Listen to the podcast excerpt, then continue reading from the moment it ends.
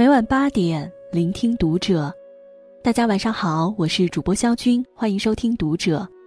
今天晚上和大家一起分享的文章来自作者朱丽叶。徐峥囧妈看哭万人，与父母和解是我们一生的修行。关注《读者》新媒体，一起成为更好的读者。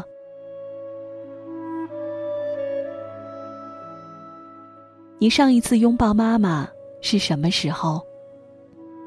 大年初一看了徐峥的新片《囧妈》，竟然被电影中的这句台词给弄哭了。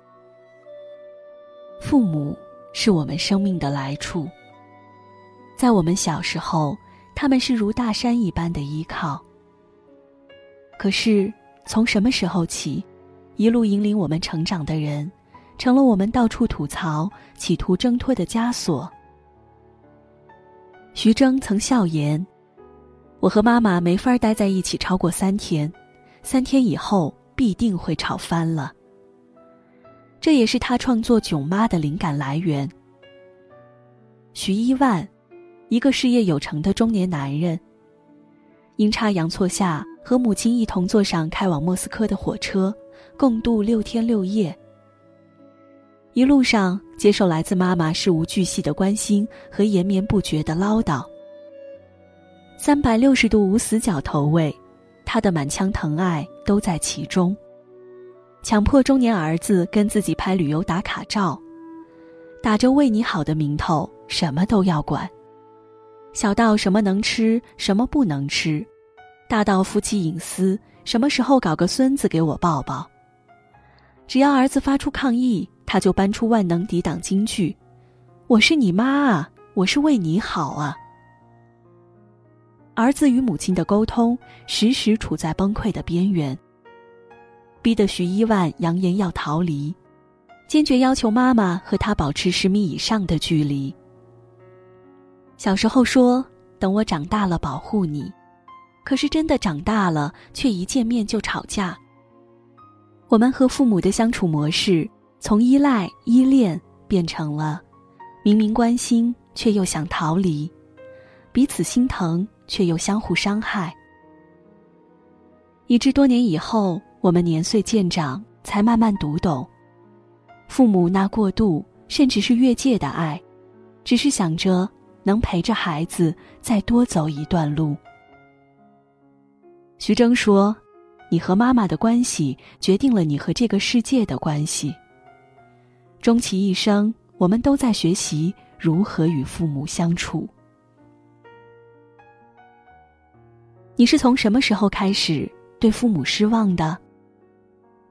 也许是他们已经无法辅导我的功课，还不肯承认自己也不懂的时候；也许是他们一直拿我当小孩子，让我在同学面前丢脸的时候；也许是长大的我第一次意识到他们只是普通人，并不能成为我的偶像的时候。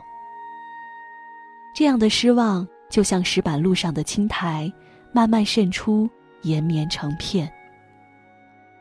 美国影片《伯德小姐》中，家住小县城的女孩 Christine 不喜欢这个普通至极的名字，她给自己改名为 Lady Bird，鸟小姐。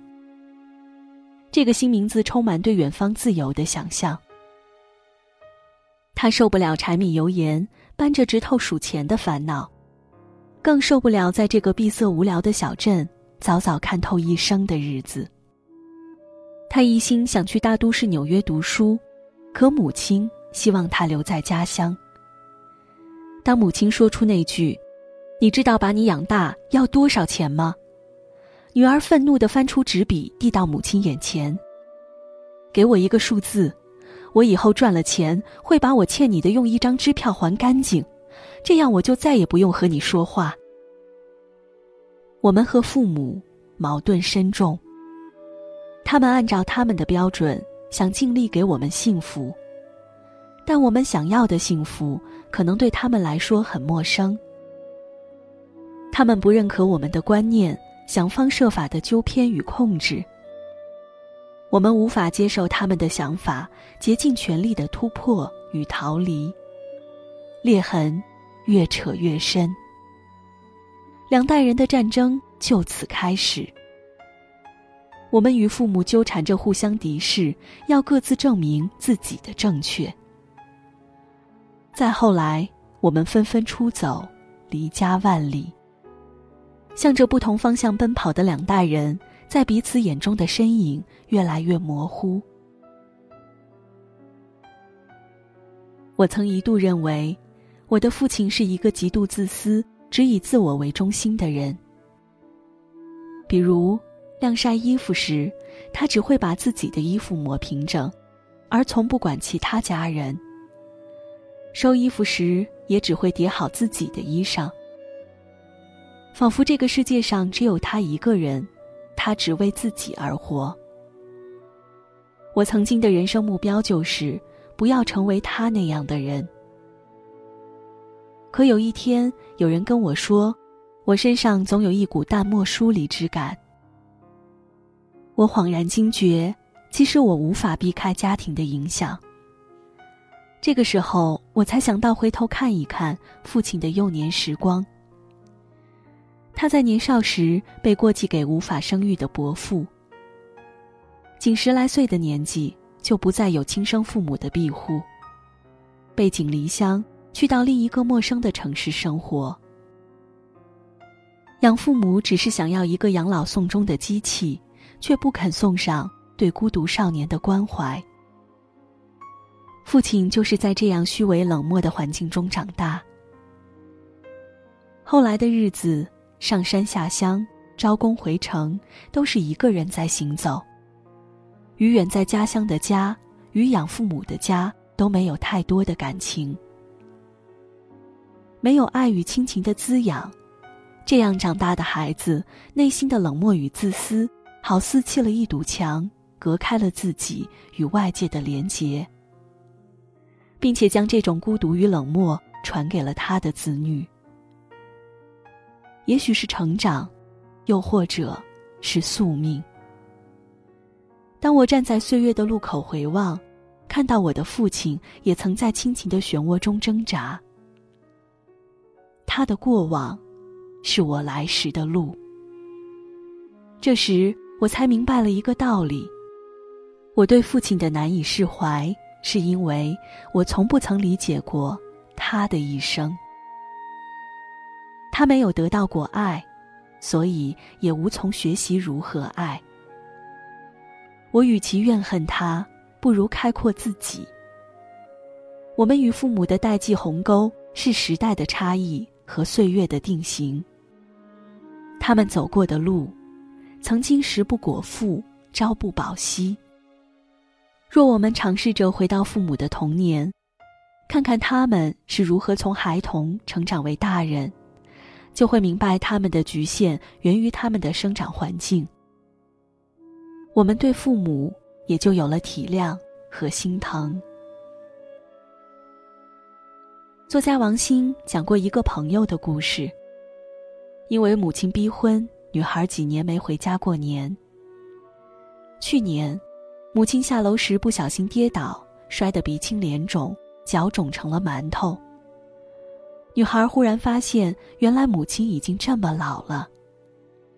母亲哭着对她说：“因为我有你，现在老了病了，才不至于等死。你呢，单身一人，以后怎么办？”女孩也哭了，对母亲说出憋在心里多年的话：“妈，你是有我，但这代价你不觉得太大了吗？你跟我爸一辈子相互折磨，忍了几十年，较劲儿了几十年，就算有孩子，值得吗？”他们整个春节说了以往几十年都没有说过的话，留下了从来不曾在对方面前流过的泪。母亲终于明白了女儿的坚持，她在努力过得好，她的世界即使辛苦，也精彩开阔。女孩说：“当我像一个青春期少女愤怒的反抗母亲时，彼此都被折磨的绝望。但当我们像两个成年人一样互相体谅的时候，却真的明白了对方真实身处的世界。”为我们规划一切的父母，并不是不明白生活的真相。恰恰相反，他们经历过太深太沉重的疼痛，才更加渴望儿女一生平安和顺，不历风波。这不是顽固不化，只是为人父母护卫儿女的痴心。当我们真的理解了父母的焦虑，才能真正懂得。我们该怎样抚慰世界上最爱我们的人，并让他们相信，你可以按照自己的方式生活得更好？与父母的战争，即使胜利，也是满身的痛。和解，不是带着悲悯的原谅或全然顺从，而是理解他们缘何是他们，并率先迈出第一步。只要我们坚定的朝他们走过去，我们和父母总会在某个转角相遇。与父母和解，是我们一生的修行。六十多岁的李宗盛用一首新写的旧歌，与离世多年的父亲讲和。到临老才想到要反省父子关系，说真的，其实在回答自己。敷衍了半生的命题，等到好像终于活明白，已来不及。他不等你，已来不及；他等过你，已来不及。时光如流水，静默无声，而这正是他最残忍之处。我们和父母随波逐流，走到了岁月的两岸。